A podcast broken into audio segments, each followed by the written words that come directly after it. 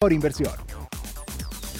En este momento, las 9 en punto. Las opiniones vertidas en el siguiente programa son responsabilidad de quien las emite y no representan necesariamente el punto de vista de la Universidad Autónoma de Aguascalientes. Prospectiva 94.5. Un espacio para analizar el entorno político, social y económico de la mano de los profesionales. Prospectiva 94.5. Comenzamos.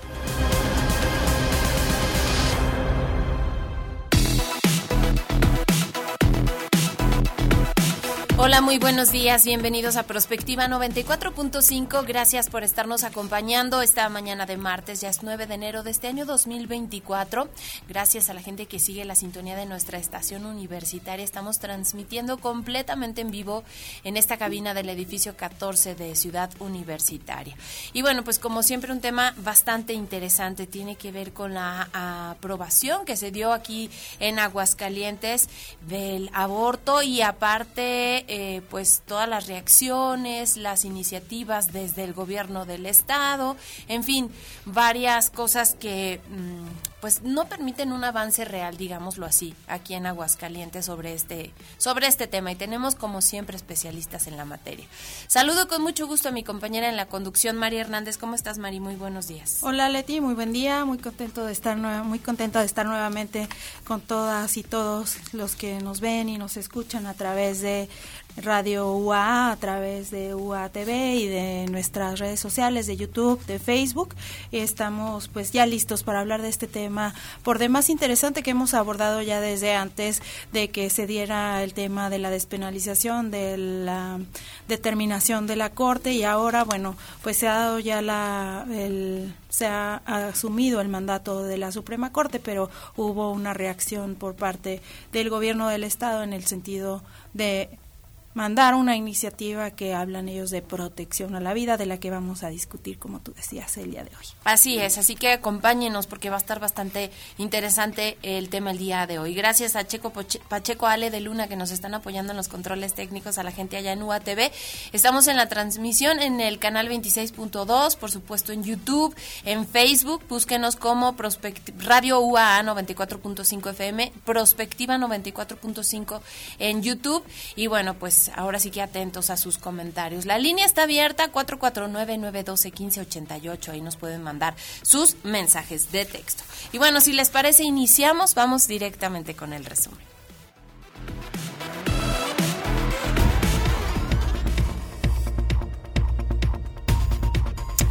Bueno, iniciamos con esta información que se da desde el municipio de Aguascalientes, porque parece que finalmente van a concentrarse o van a concentrar los esfuerzos en la rehabilitación de vialidades. Sí decir que el municipio de Aguascalientes, pues ahora sí que en estos dos años en los que está al frente Leo Montañez se ha enfocado justo en el tema del agua, pero hay algunas vialidades que están en pésimo pésimo estado y bueno, parece que ya hizo eco esta petición ciudadana y bueno, por lo pronto pues se van a implementar.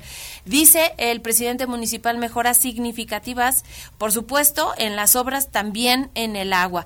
El edil enfatizó la importancia de seguir fortaleciendo estos dos temas, invirtiendo en maquinaria. Sin embargo, indicó que en este nuevo periodo se dará mayor énfasis a aspectos estéticos y de embellecimiento urbano. Las acciones van a incluir por fin la pavimentación pavimentación de varias vialidades, la reparación de algunas calles, la consolidación y desarrollo de proyectos en parques, en varias colonias, Miradores 2, Laureles 3, San Antonio de Peñuelas y la instalación de canchas deportivas en Valle de los Cactus. Sí decir que esta ha sido una demanda que ya tiene meses, que llegó a la Secretaría de Obras Públicas del Ayuntamiento Capital de diversas colonias que están en mal estado.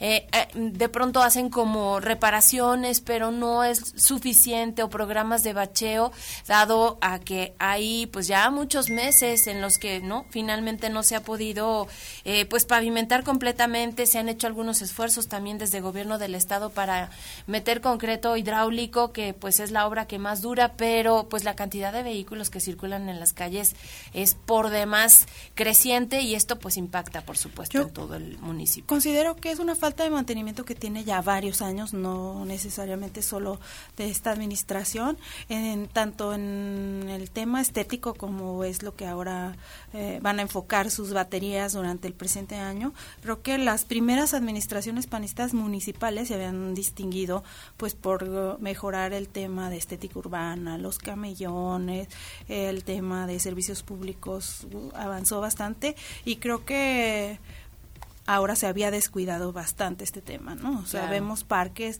muy descuidados en condiciones pues deplorables en algunos casos y también vialidades que están pues prácticamente como no sé si más grandes que los cráteres de la luna, ¿verdad? Sí, la verdad es que sí es cierto. Yo veía algunas quejas, por ejemplo, de los vecinos en Villasur, acá en Constitución. Fíjate, en esa obra se hizo una pavimentación solamente de un lado de la avenida. Y luego pasó el tiempo y ahora pues pavimentaron los dos lados, pero solamente la mitad de la calle. Entonces, como que ahí hay pues la incertidumbre de los vecinos y ya van a empezar las obras pues que lo hagan completo y que se enfoquen justamente en estas zonas. Mahatma Gandhi también es otra de las ah, arterias que tradicionalmente está con baches. Entonces pues sí ha, habido reclamo de parte de la ciudadanía han ido a los eh, miércoles ciudadanos a hablar con el alcalde y bueno pues esta es la respuesta desde el ayuntamiento de Aguascalientes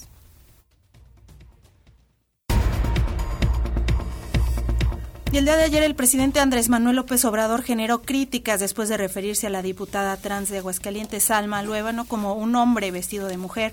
Ante la polémica, la legisladora anunció su intención de reunirse con el mandatario para abordar el tema y tomar decisiones basadas en los resultados de ese encuentro. Hay que decir que pues fue mucho menos combativa, incluso en sus posts y en sus videos de redes sociales, que cuando el senador Cuadri la llamó igual señor, ¿no? Eh, ahí bueno, interpuso una denuncia y ahora el legislador pues está inhabilitado, tuvo que pedir una disculpa pública y ayer de alguna manera pues justificó al presidente y habló de su buena relación y del trabajo que han hecho pues por mejorar el, la situación de las personas LGBTQI más, ¿no? En entrevista para Radio Fórmula no afirmó que el presidente se equivocó con sus comentarios y bueno, hoy el mandatario reculó y ofreció una disculpa pública en la mañanera aprovechando también para anunciar que está en TikTok, ¿no? Vamos a escucharlo. Y quiero mm, iniciar en TikTok ofreciendo una disculpa a una compañera que se identifica como mujer y que yo ayer eh, hablé de que era un hombre vestida de mujer. Yo soy muy respetuoso y eh, creo en la libertad y la gente debe de asumirse, cualquier persona, como se identifique. Si opiné sobre este tema es porque considero que el amor no tiene sexo, está por encima de todo. Es como la libertad. Entonces, ofrecer una disculpa y eh, enviarle un abrazo a esta compañera. Pasamos a otra información. El Congreso de la Ciudad de México rechazó finalmente ratificar a Ernestina Godoy Ramos como fiscal general de justicia, aún con los votos de dos diputadas periodistas, obviamente a favor, la vicecoordinadora de la bancada Mónica Fernández César y Wesley Chantal Jiménez Hernández. Morena y sus aliados alcanzaron 41 de 44 votos mínimos necesarios para ratificar a Godoy. Si bien entre las bancadas se esperaba el voto a favor de Wesley, suplente de la diputada Silvia Sánchez Barrios, quien pidió licencia por motivos de, su salud. Bueno, pues diputados de oposición se sorprendieron al ver en el tablero el sufragio de Fernández. Ambas legisladoras abandonaron el salón de pleno corriendo básicamente sin que pudieran dar alguna explicación del motivo de su voto, sobre todo la vicecoordinadora, quien horas antes estuvo con Alejandro Moreno, líder nacional del PRI, para reiterar su voto en contra. Escuchemos parte de lo que se vivió el día de ayer en la sesión allá en la capital de la República.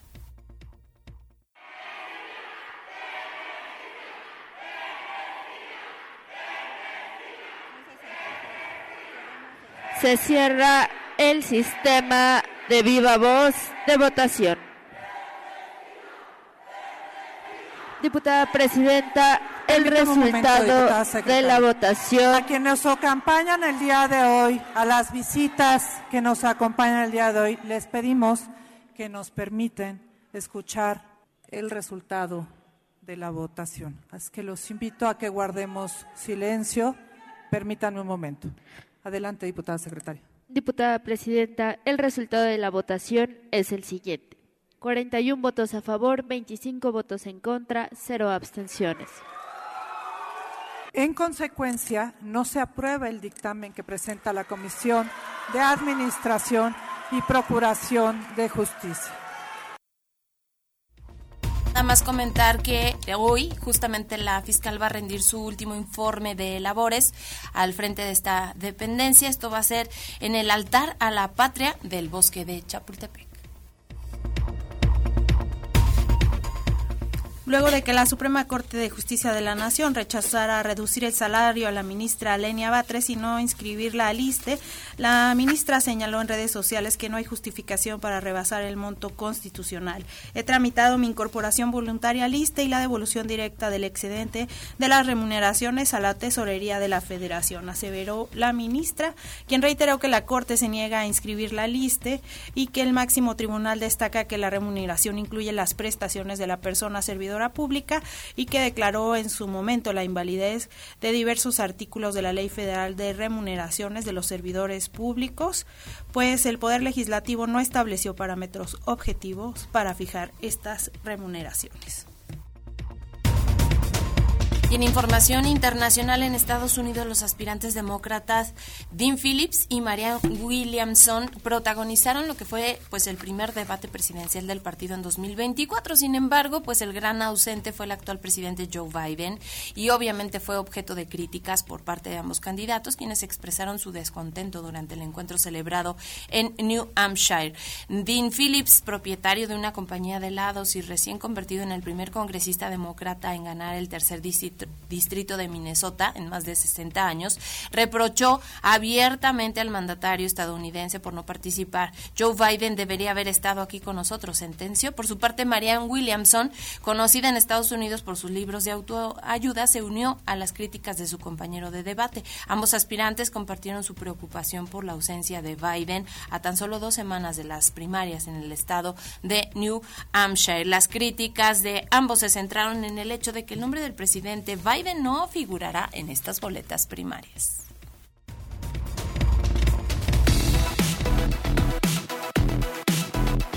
Comunícate al WhatsApp al 449-912-1588.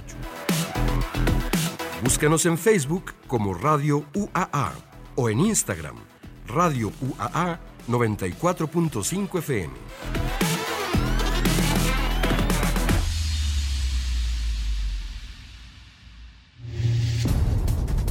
Antes de concluir el último periodo de sesiones del 2023, los legisladores del Congreso del Estado de Aguascalientes aprobaron la despenalización del aborto y con ello se modificaron artículos del Código Penal para evitar el castigo a quienes interrumpen el embarazo durante los primeros meses de gestación, así como los médicos que realizan los procedimientos correspondientes. La despenalización del aborto se da en cumplimiento a un mandato de la Suprema Corte de Justicia de la Nación que se había pronunciado al respecto y ordenado el cambio en la ley gracias a los recursos presentados por diferentes organizaciones promotoras de los derechos humanos. Tras el cumplimiento de esta obligación legislativa, las reacciones de los grupos pro vida no se hicieron esperar y reclamaron en la opinión pública a los legisladores y al gobierno estatal por esta decisión. Frente a este escenario, la gobernadora Teresa Jiménez Esquivel anunció la creación del Sistema Estatal para la Protección de la Vida y la Prevención del Embarazo No Deseado, junto con diputados de la bancada panista. La titular del Ejecutivo destacó los valores humanistas de su gobierno y para el final de año en el Congreso local se recibió la iniciativa que destaca la creación de un sistema dedicado a la protección de la vida, en el que participan integrantes de diferentes dependencias públicas como las Secretarías de la Familia, Salud, Desarrollo Social, DIF, Educación, etc., con el objetivo de brindar a las personas embarazadas acompañamiento para asegurar su sano desarrollo e incluso para asesorar en caso de que requieran apoyo e información para dar a sus hijos en adopción. Esta iniciativa contiene además temas como la difusión de campañas de educación sexual, métodos anticonceptivos y la implementación de programas para el apoyo económico de las personas embarazadas. De manera paralela, es importante analizar las acciones que se tomarán dentro del sector salud estatal para dar cumplimiento al derecho vigente de las personas gestantes para que reciban el acompañamiento en caso de que decidan interrumpir su embarazo y que existan los mecanismos y los profesionales necesarios para llevar a cabo estos procedimientos. De este tema hablaremos hoy en Prospectiva 94.5.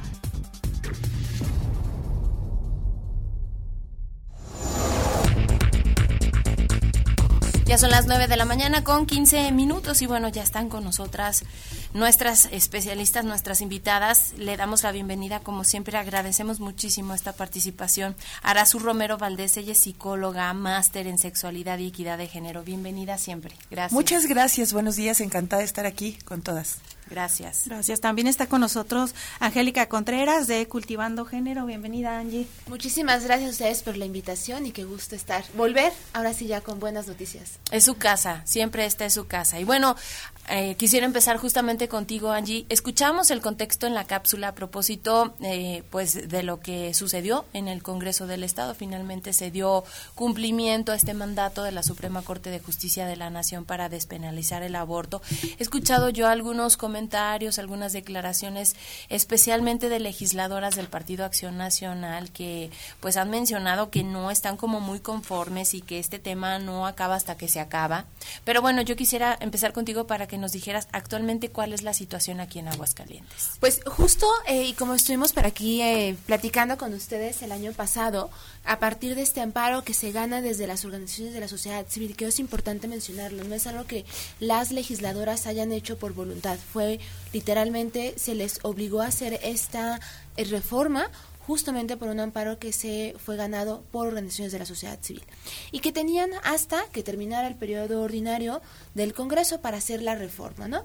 Adecuar el Código Penal a lo que la Suprema Corte de Justicia ya ha dicho, ¿no?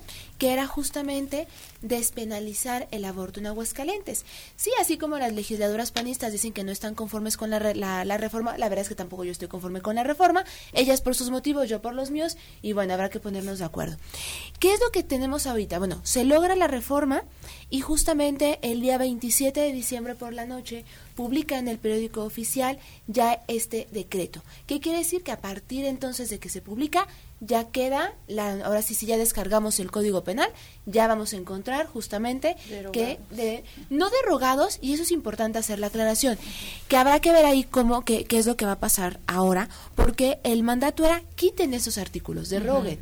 ¿Y qué fue lo que se hizo? Se quedaron los artículos modificados. Mm. ¿Por qué? Porque lo que buscamos era que no tuviera un tiempo, es decir, y aquí lo que se hizo fue he agregado en el tiempo hasta las 12 semanas, una mujer o una persona con capacidad de gestar puede decidir, eh, va, desde su decisión, desde su autonomía, etcétera, va a poder decidir practicarse un aborto y no se le va a criminalizar ni a ella o a la persona gestante ni a la persona del sector salud. Es lo que ya tenemos ahorita.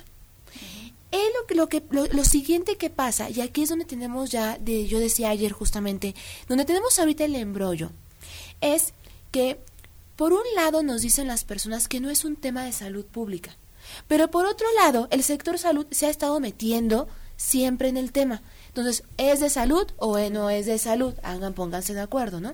Si hubiéramos logrado también lo que estuvimos insistiendo, que era la reforma a la ley de salud, no tendríamos estos problemas que ahorita tenemos de estos dimes y diretes que está diciendo tanto el director Galaviz, que es el director del Estudio de Salud, y todas las demás personas, que quieren regular, que van a revisar, que sí, que no, que en qué clínica.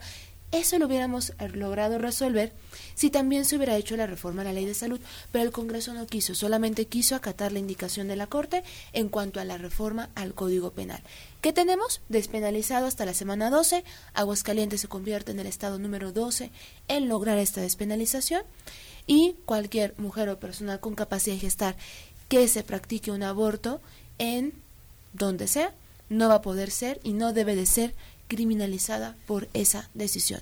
Ni ella ni el personal de salud, eh, de salud que informe, acompañe, etcétera.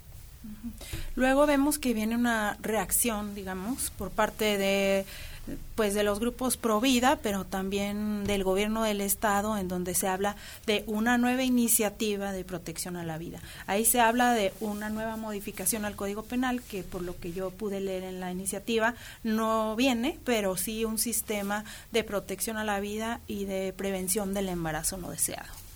¿Qué tal? Esta es otra otra muestra de esta doble moral, de, de este doble discurso en el cual realmente no hay una congruencia y lo único que se logra es seguir confundiendo a la ciudadanía en relación a los derechos que tiene.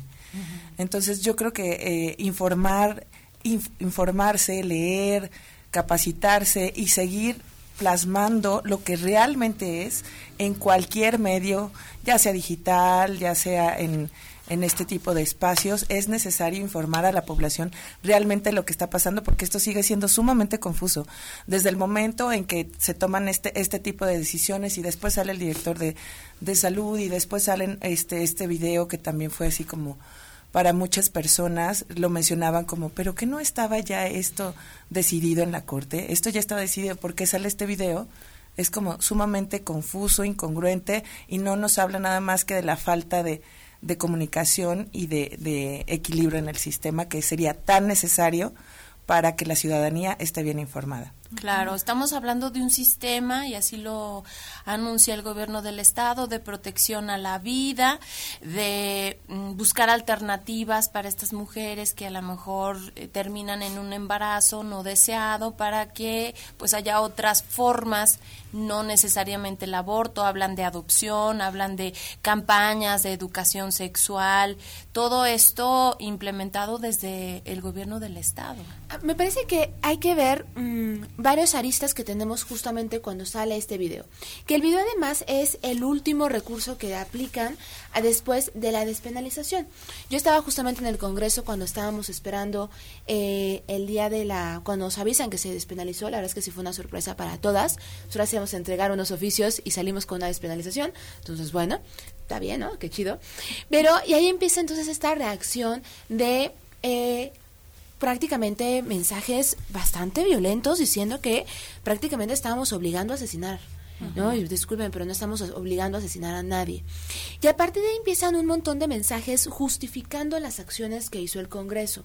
Y culmina con esta publicación del video, que aparte me parece eh, que es una, eh, una violación muy fuerte y es un mensaje político muy fuerte, porque nos habla además de que no existe una división de poderes. Es decir, ¿en qué momento una gobernadora sale con el Congreso a dar un mensaje político?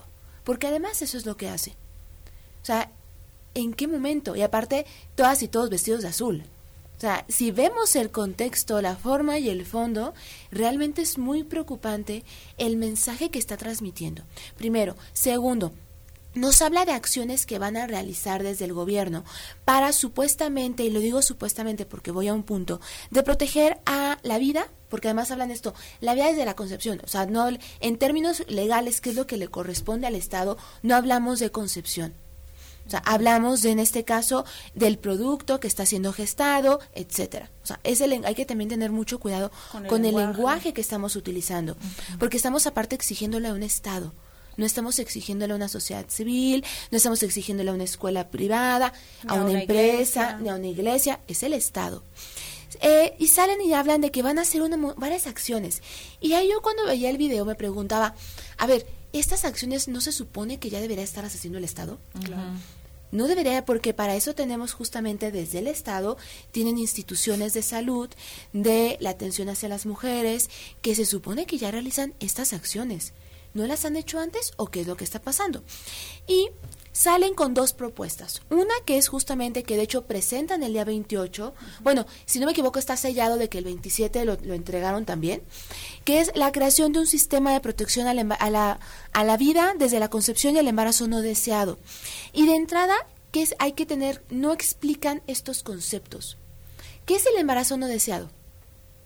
O sea, ¿qué significa embarazo no deseado? Yo hago la pregunta, ¿qué significa embarazo no deseado?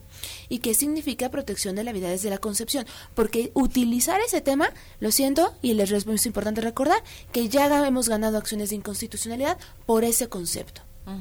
Y hablan de una reforma al Código Penal, reforma al Código Penal que no han hecho, porque justamente si hacen esta reforma al Código Penal, van a estar contradiciendo lo que la Corte también ya dijo en materia de Código Penal. Estarían en un desacato. Exactamente, están en un desacato.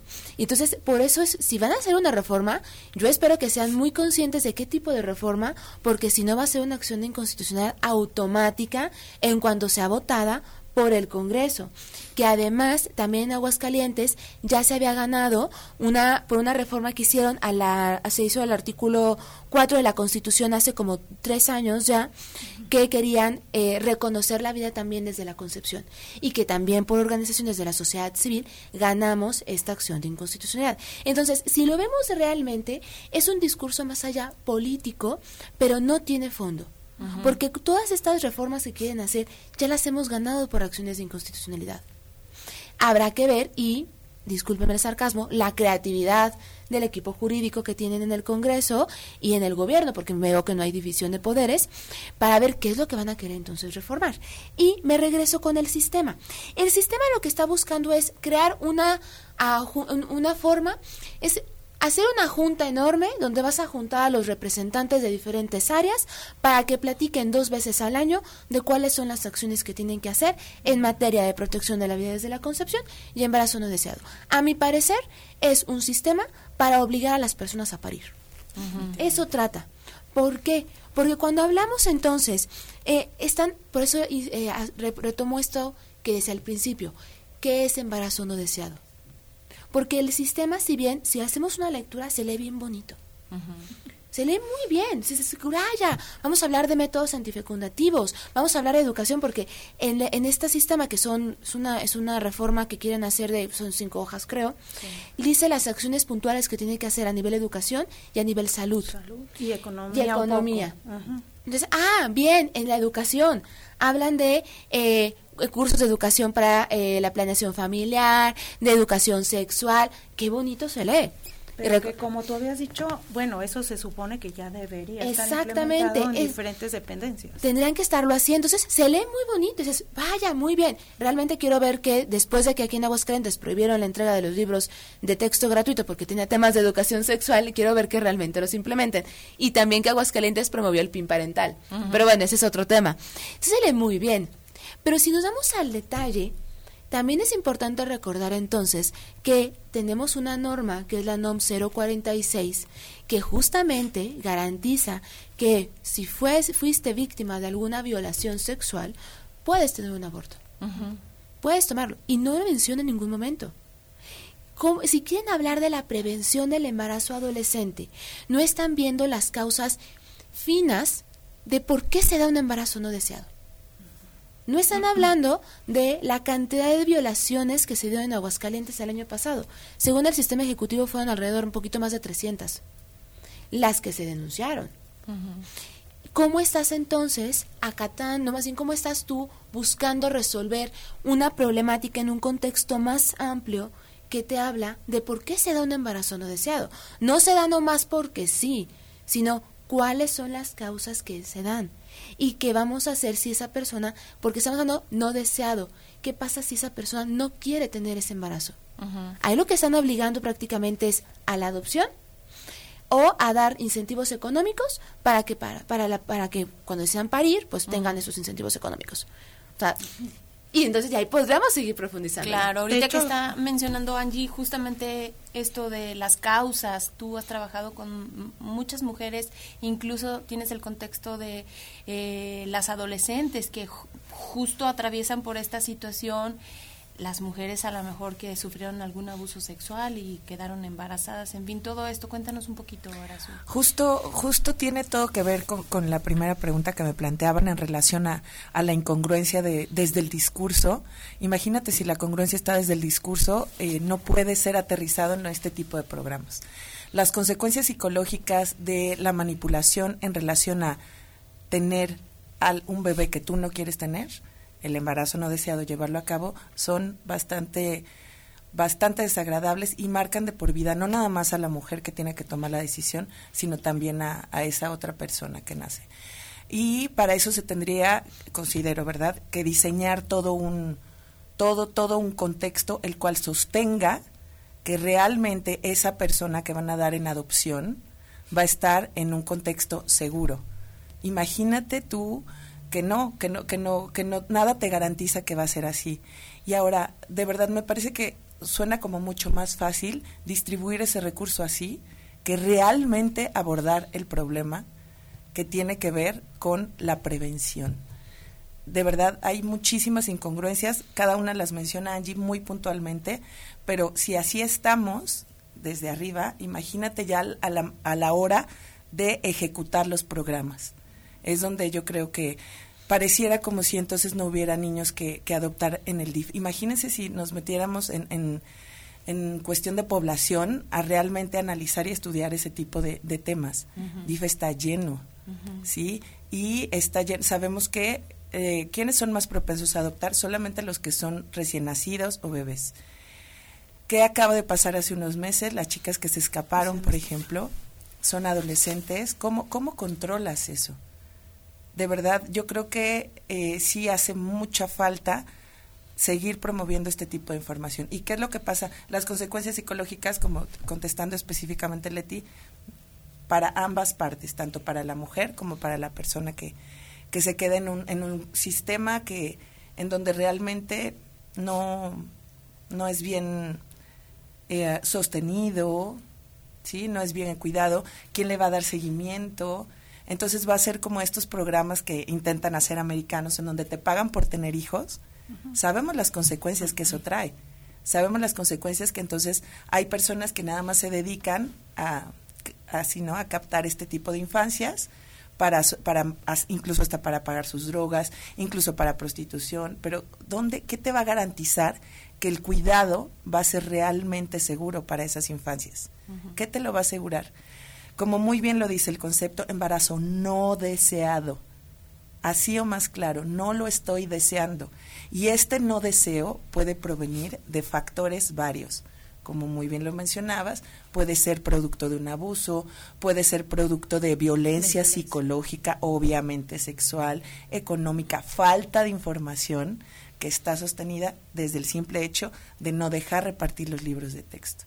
Entonces hay mucho, mucho de trasfondo y sí me parece, sinceramente, como esta llamarada de petate, ¿no? Que dicen, así como, eh, ah, sí, ganaron, ah, voy a sacar un video, no sé, ¿no?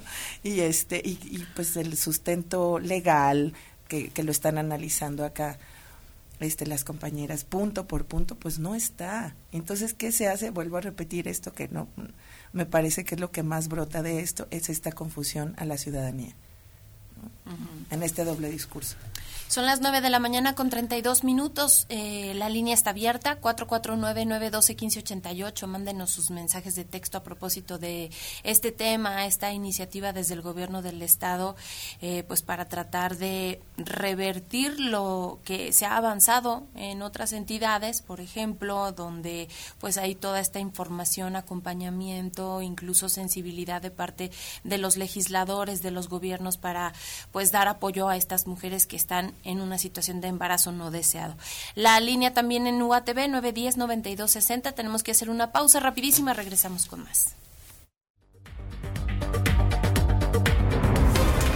Prospectiva 94.5.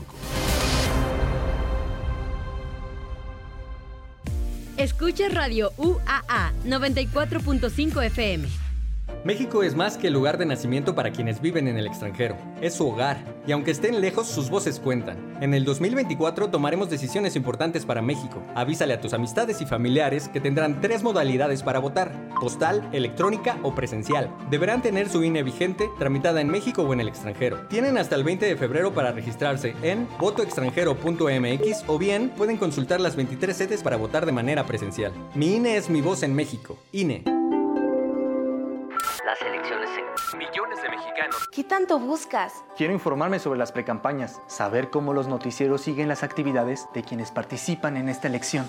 Para eso está el monitoreo del INE y la Universidad Autónoma de Nuevo León. En monitoreo2024.ine.mx está todo. ¿Cuánto dura la información? ¿Cómo se presenta? Si cuenta con perspectiva de género e incluso si se enfoca en las propuestas o temas personales. Tu decisión es importante para México. INE.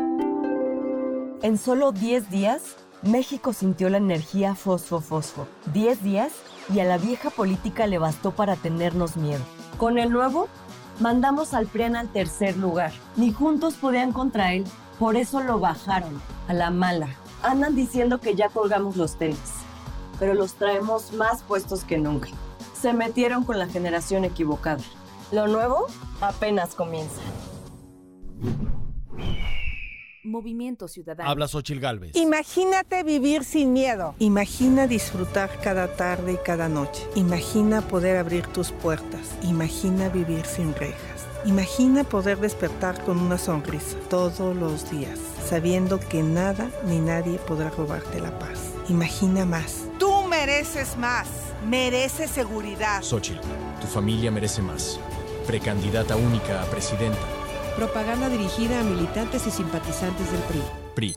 Son las 9 con 35 minutos. Claudia Sheinbaum, presidenta, precandidata única, Partido Verde. Mensaje dirigido a afiliados e integrantes del Consejo Político Nacional del Partido Verde Ecologista de México. Estamos aquí para refrendar nuestro apoyo a la doctora Claudia Sheinbaum, una científica que ha estudiado el fenómeno del cambio climático. Realmente somos un equipo de trabajo. Toda mi vida me dediqué a estudiar el medio ambiente. Para mí el ambientalismo es parte de mi causa y la causa esencial del Partido Verde es esa, es la protección del medio ambiente. ¡Que viva el Partido Verde! En la Ciudad de México gobernó una científica de la 4T que nos cambió la vida. Y ahora nos movemos por los cielos y en segundos pisos. Con transporte eléctrico moderno. Ahora la ciudad es la que tiene más puntos de internet gratuito del mundo. Construyeron dos plantas de reciclaje de basura, las más grandes de América Latina. Y la planta solar más grande en los techos de una ciudad. Imagínate, ella es precandidata presidenta de México. Esto es honestidad, resultados y amor, al pueblo. Claudia Sheinbaum, presidenta, precandidata única de Morena. Mensaje dirigido a militantes, simpatizantes y Consejo Nacional de Morena. Los vapeadores pueden ser muy atractivos y fumar te hace sentir grande.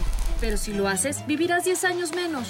Fumar te hará sentir angustia, te vas a deprimir, no dormirás bien y para aliviarte vas a querer otro cigarro vapeada, aunque sepas que la adicción te está matando. Porque si fumas o vapeas, el cáncer destruirá tu lengua, tu garganta, tu sistema digestivo y seguramente tus pulmones. Si te drogas, te dañas. La felicidad que necesitas está en ti, con tu familia, tus amigos y la comunidad. Secretaría de Educación Pública. Gobierno de México. Si no quieres quedar peor que una piedra, mejor no consumas crack o piedra. Consumirla daña tu cerebro y tu corazón, causando ansiedad y paranoia. Ahora el narco le añade fentanilo para engancharte desde la primera vez. Y el fentanilo mata. No te arriesgues. Si necesitas ayuda, llama a la línea de la vida 800-911-2000. Secretaría de Gobernación. Gobierno de México. Radio UAA. Proyección de la voz universitaria. Prospectiva 94.5.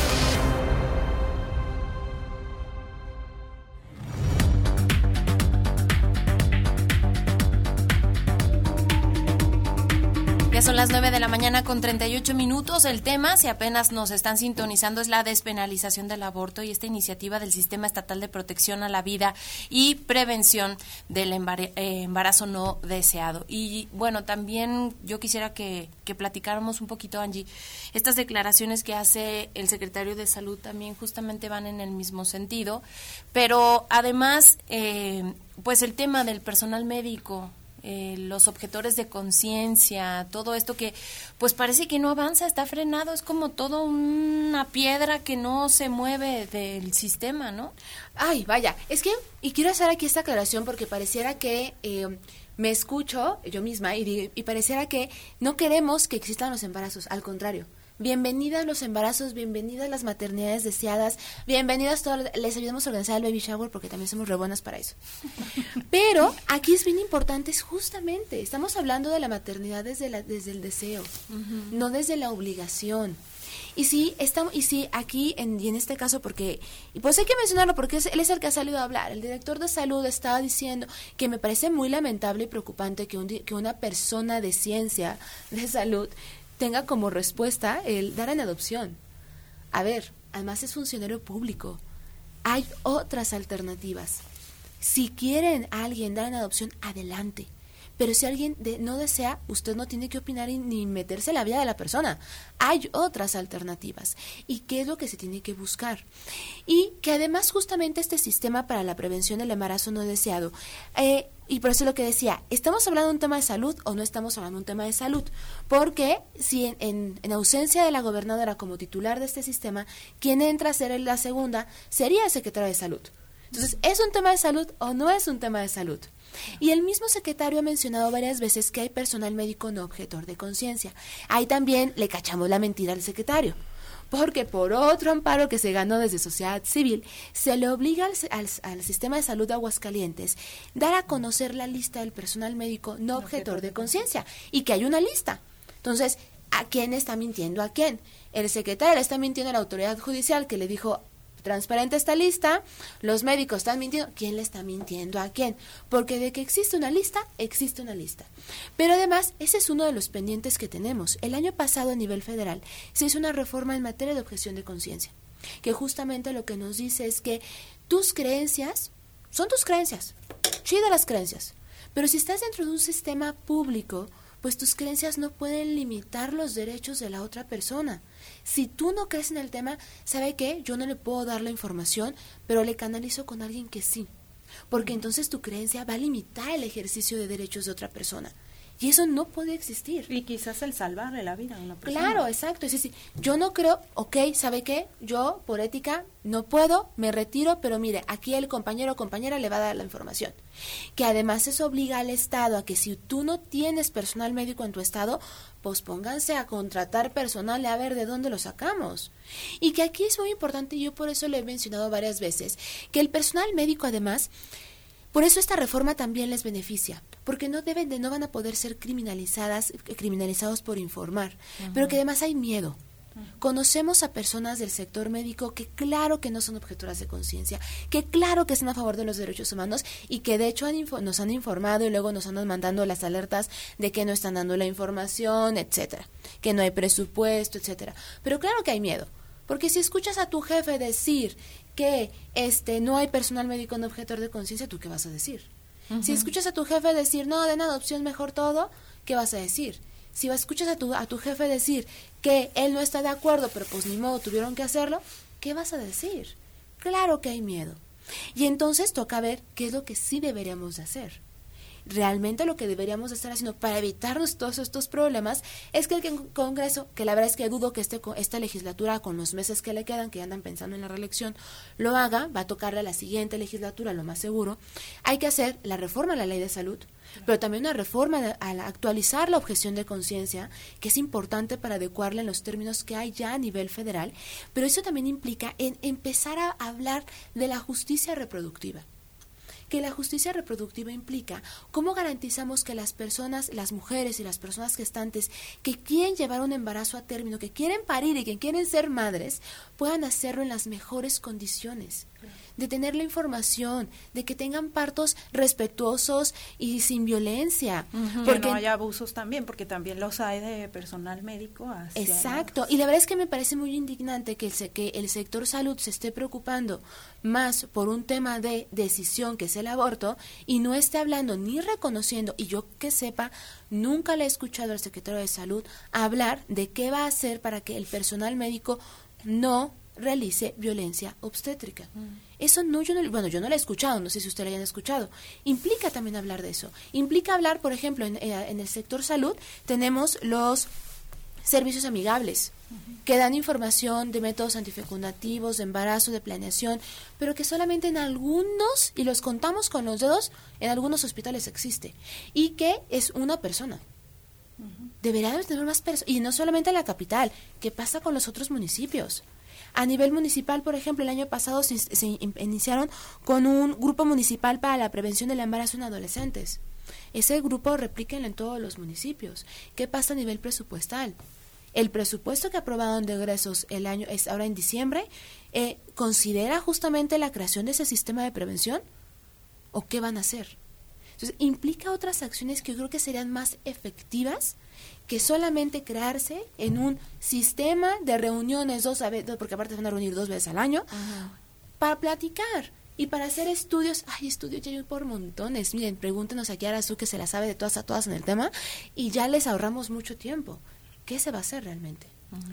También han surgido declaraciones por parte del director de regulación sanitaria que habla de lugares, digamos, clandestinos o poco seguros para realizar los abortos y que van a hacer revisiones, etcétera. ¿Cómo podemos también clarificar esta información? Bueno, yo creo que desde el término, porque no clandestino no es en el sentido truculento, turbio, es una madriguera con un cuchillo en donde se llevan a cabo este no, no es eso, es como desde el respeto a los derechos humanos, desde desde cómo, desde dónde lo están leyendo, ¿no? ¿Qué, qué sería clandestino?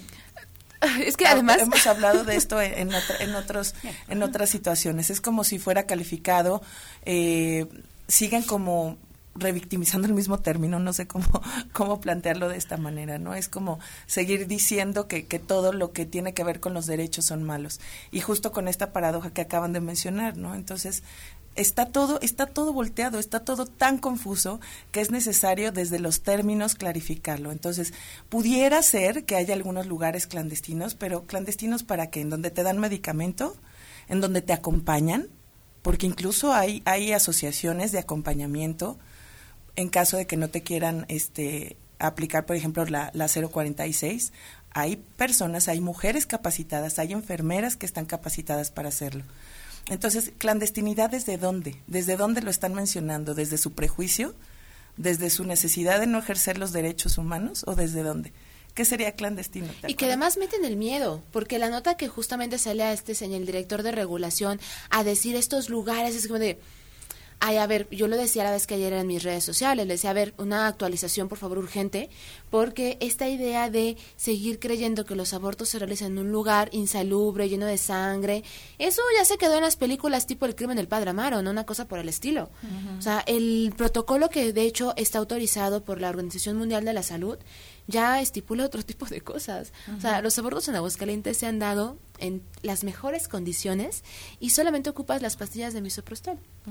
Y un acompañamiento psicológico importante. ¿En qué sentido? Estas mujeres que acompañan, acompañan más desde lo psicológico que desde esta cuestión médica también porque la mayoría de las mujeres que acompañan tienen este, esta profesión de enfermería, por ejemplo. Ahí ya estamos hablando de que es una persona que sabe cómo funciona el cuerpo y todo esto.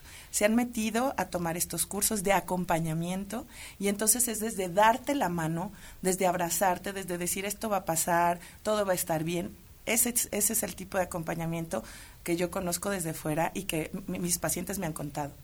Si sabes qué es que yo no me, me negaron, por ejemplo, el servicio este, en, en cierto hospital público y entonces me consiguieron las pastillas y es un grupo de mujeres que te apoya, te apapacha, te da la mano, te da agua, se queda contigo, te compra las toallas que necesitas, lo que sea, es desde ese tipo de... Díganme ahí dónde está lo clandestino. Claro, uno a lo mejor desde la ignorancia pudiera pensar, sobre todo porque Aguascalientes es una sociedad todavía como muy tradicional, muy cerrada, en este tema justamente eh, he escuchado yo muchos comentarios de, pues es que mejor que no aborten, que los den en adopción, pero ¿por qué no es viable la adopción? No es viable porque hay un sistema, no hay un sistema que lo sostenga.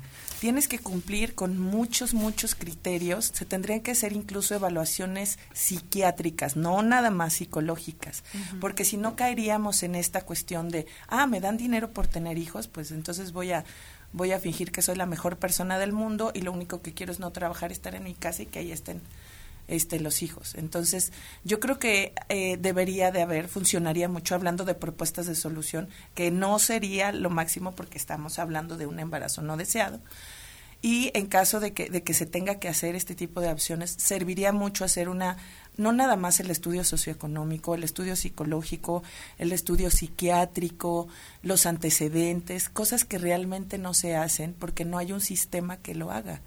no Tanto para la persona que está embarazada como para los posibles padres. Padres. Exactamente, justo así. Entonces, no está eso ni siquiera diseñado, ni siquiera proyectado, y ya están hablando de un sistema que, que lo único que a mi punto de, de vista sería es como bajar un recurso para que si eso ya está, ya estuvo propuesto, ya hay propuesta de solución, ya hubo programas, eh, que tienen que ser silenciados o que les quitan el presupuesto, ¿no? Entonces, Y que además es un, es un sistema que no cuenta con presupuesto.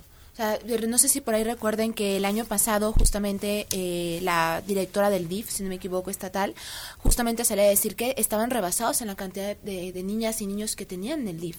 Y el año pasado tuvimos al menos, recordamos, cuatro o cinco eh, grupos de adolescentes principalmente que huían de estas casas administradas o gestionadas por el DIF por los malos tratos que recibían. Entonces, me parece que volvemos al punto, a ver, ¿por qué nos están diciendo cómo debería de ser la decisión de las personas? Si ya se logró una despenalización o te están diciendo por decidir no te vamos a iniciar una carpeta de investigación y te vamos a meter a la cárcel, ¿por qué ahora el sector salud quiere obligar a decir, ay, pues ¿por qué no? A ver, la persona no quiere, punto. Pero volvemos a, a- a la base. La base es que deberíamos de contar con la información para que la persona pueda decidir desde la información qué quiero hacer. Tengo A, B, C, D, ok, ¿qué quiero hacer? No que se te esté diciendo, ay, pero mira, es que adopta así, mira, es que, no, a ver, si la persona no quiere, no. Tal vez cambie de parecer, ok, no lo sé, pero tener la información, todas las alternativas. Claro. Y si decides entonces dar en adopción, que el Estado garantice que realmente esas niñas, niños y adolescentes que se encuentran a cuidado del el Estado están en un lugar seguro, porque se han dado, ¿por qué? Y a ver, es una pregunta, ¿por qué el Estado ha tenido que mandar a adolescentes a casas donde están conviviendo con personas adultas que consumen sustancias para que ahí sean cuidados? O sea, ¿en qué cabeza cabe que vas a mandar a un adolescente que ha pasado por una situación de violencia, la mandas a convivir a una casa donde hay otras situaciones de violencia? Y luego se preocupan, ah, es que ¿por qué se fugaron? Creo que la pregunta ofende. Claro. ¿Qué va a pasar entonces con todas esas niñas y niños que ahora quieren mandar al DIF? ¿El DIF va a tener presupuesto? ¿O qué es lo que se va a estar haciendo? Esa se me hace ¿Qué una falla muy importante en el sistema, fíjate. O sea, cómo, cómo supuestamente es para sacarles de un sistema muy violento y los metes a un contexto, aparte de violento, lleno de consumo. Eh, o sea, son sintomatologías completamente diferentes. No se pueden juntar porque no hay una solución. Al contrario, es caótico.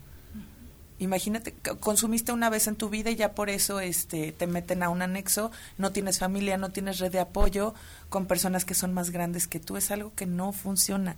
Esa es una falla, falla tremenda en el sistema, en el sistema de salud en- y en el sistema también en relación a las adopciones. Y que es algo que se repite en todo el país. De hecho, hay un eh, hay un podcast que hicieron en el hilo, lo pueden encontrar por ahí en Spotify, que justamente hablan de un caso que encontraron que se repetía en todo el país, de que los DIF están mandando a justamente a este tipo de los llamados anexos a adolescentes que están al cuidado y que lo que termina haciendo es que en vez de pagar, de, de gestionar ellos el recurso, le pagan a estas casas para que les reciban, porque no se dan abasto.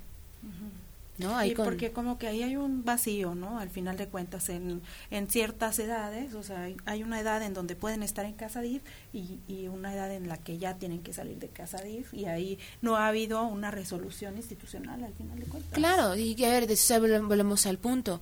¿Qué se está haciendo entonces con el recurso que gestiona el DIF? ¿Qué se está haciendo con el recurso que gestiona la Secretaría de la Familia? ¿Qué se está haciendo entonces? ¿Por qué no se ha construido una casa decente, eh, digna para estas adolescencias si estás viendo que tienes adolescentes? Claro. O sea, ¿dónde quedó entonces la prevención? ¿Qué cuestiones ven positivas de lo del sistema?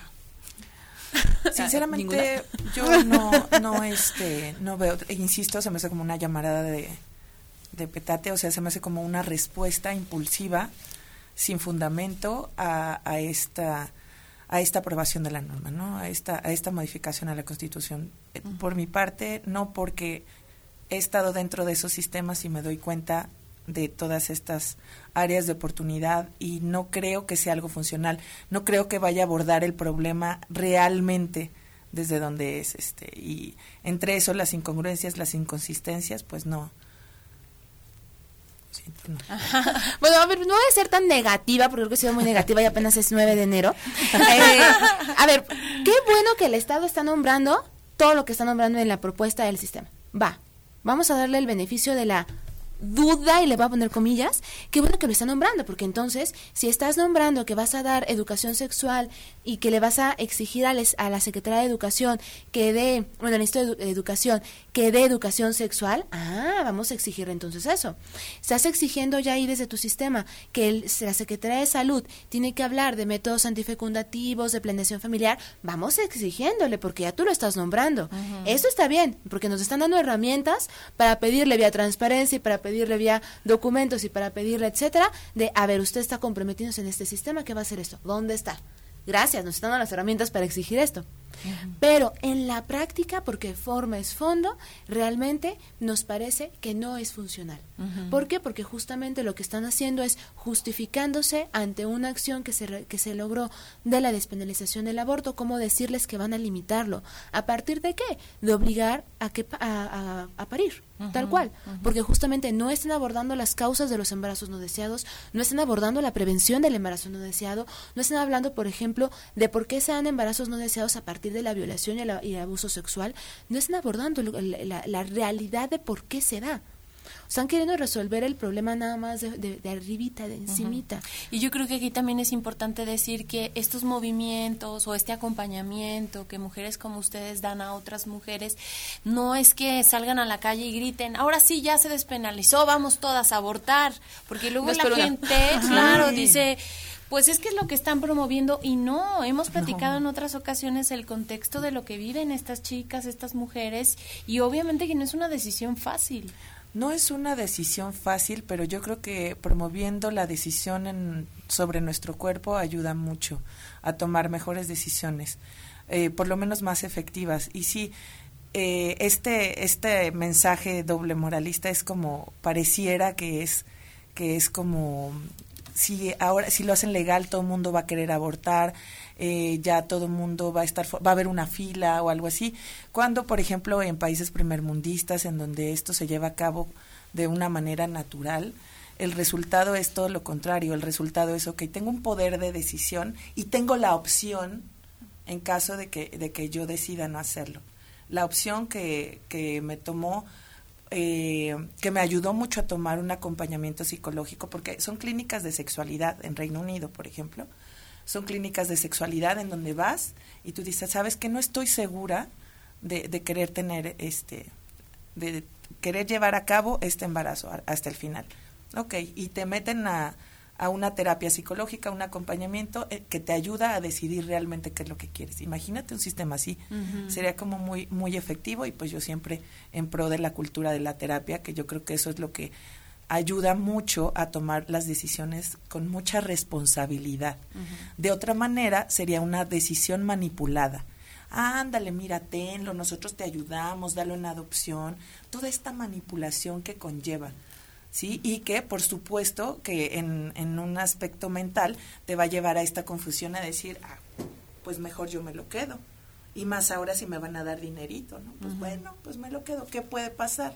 ¿Qué puede pasar? Que estás tomando una decisión de la cual no estás 100% segura y eso va a traer consecuencias para ti y para esa personita. Claro. En un minutito, Angie, ¿hacia dónde van? ¿Qué va a pasar después de esta iniciativa? ¿Van a estar ustedes puntualmente dando seguimiento en la efectividad de este sistema o qué van a hacer? Claro, a ver, tercas lo somos y justamente no el luchar y garantizar nuestros derechos va a, ser, va a tener que seguir y ser constante. ¿Qué vamos a hacer ahora? Bueno, pues primero ver cómo se va a implementar, cómo se tiene que implementar todo el tema, desde los protocolos, los reglamentos, pero además también eh, insistir en estas reformas pendientes, porque necesitamos tener claridad. Es decir, vamos sobre la ley de salud y sobre la objeción de conciencia y ahora sí sobre, pues, sobre todo la implementación, que eso es lo importante y que no se, pues, se revictimice desde este sector de salud que sí, que no quiere, bueno, pues vamos ahí y hacerle llegar una copia actualizada de los abortos seguros de la OMS al secretario de salud y al, reg- y al director de reglamentos de una vez.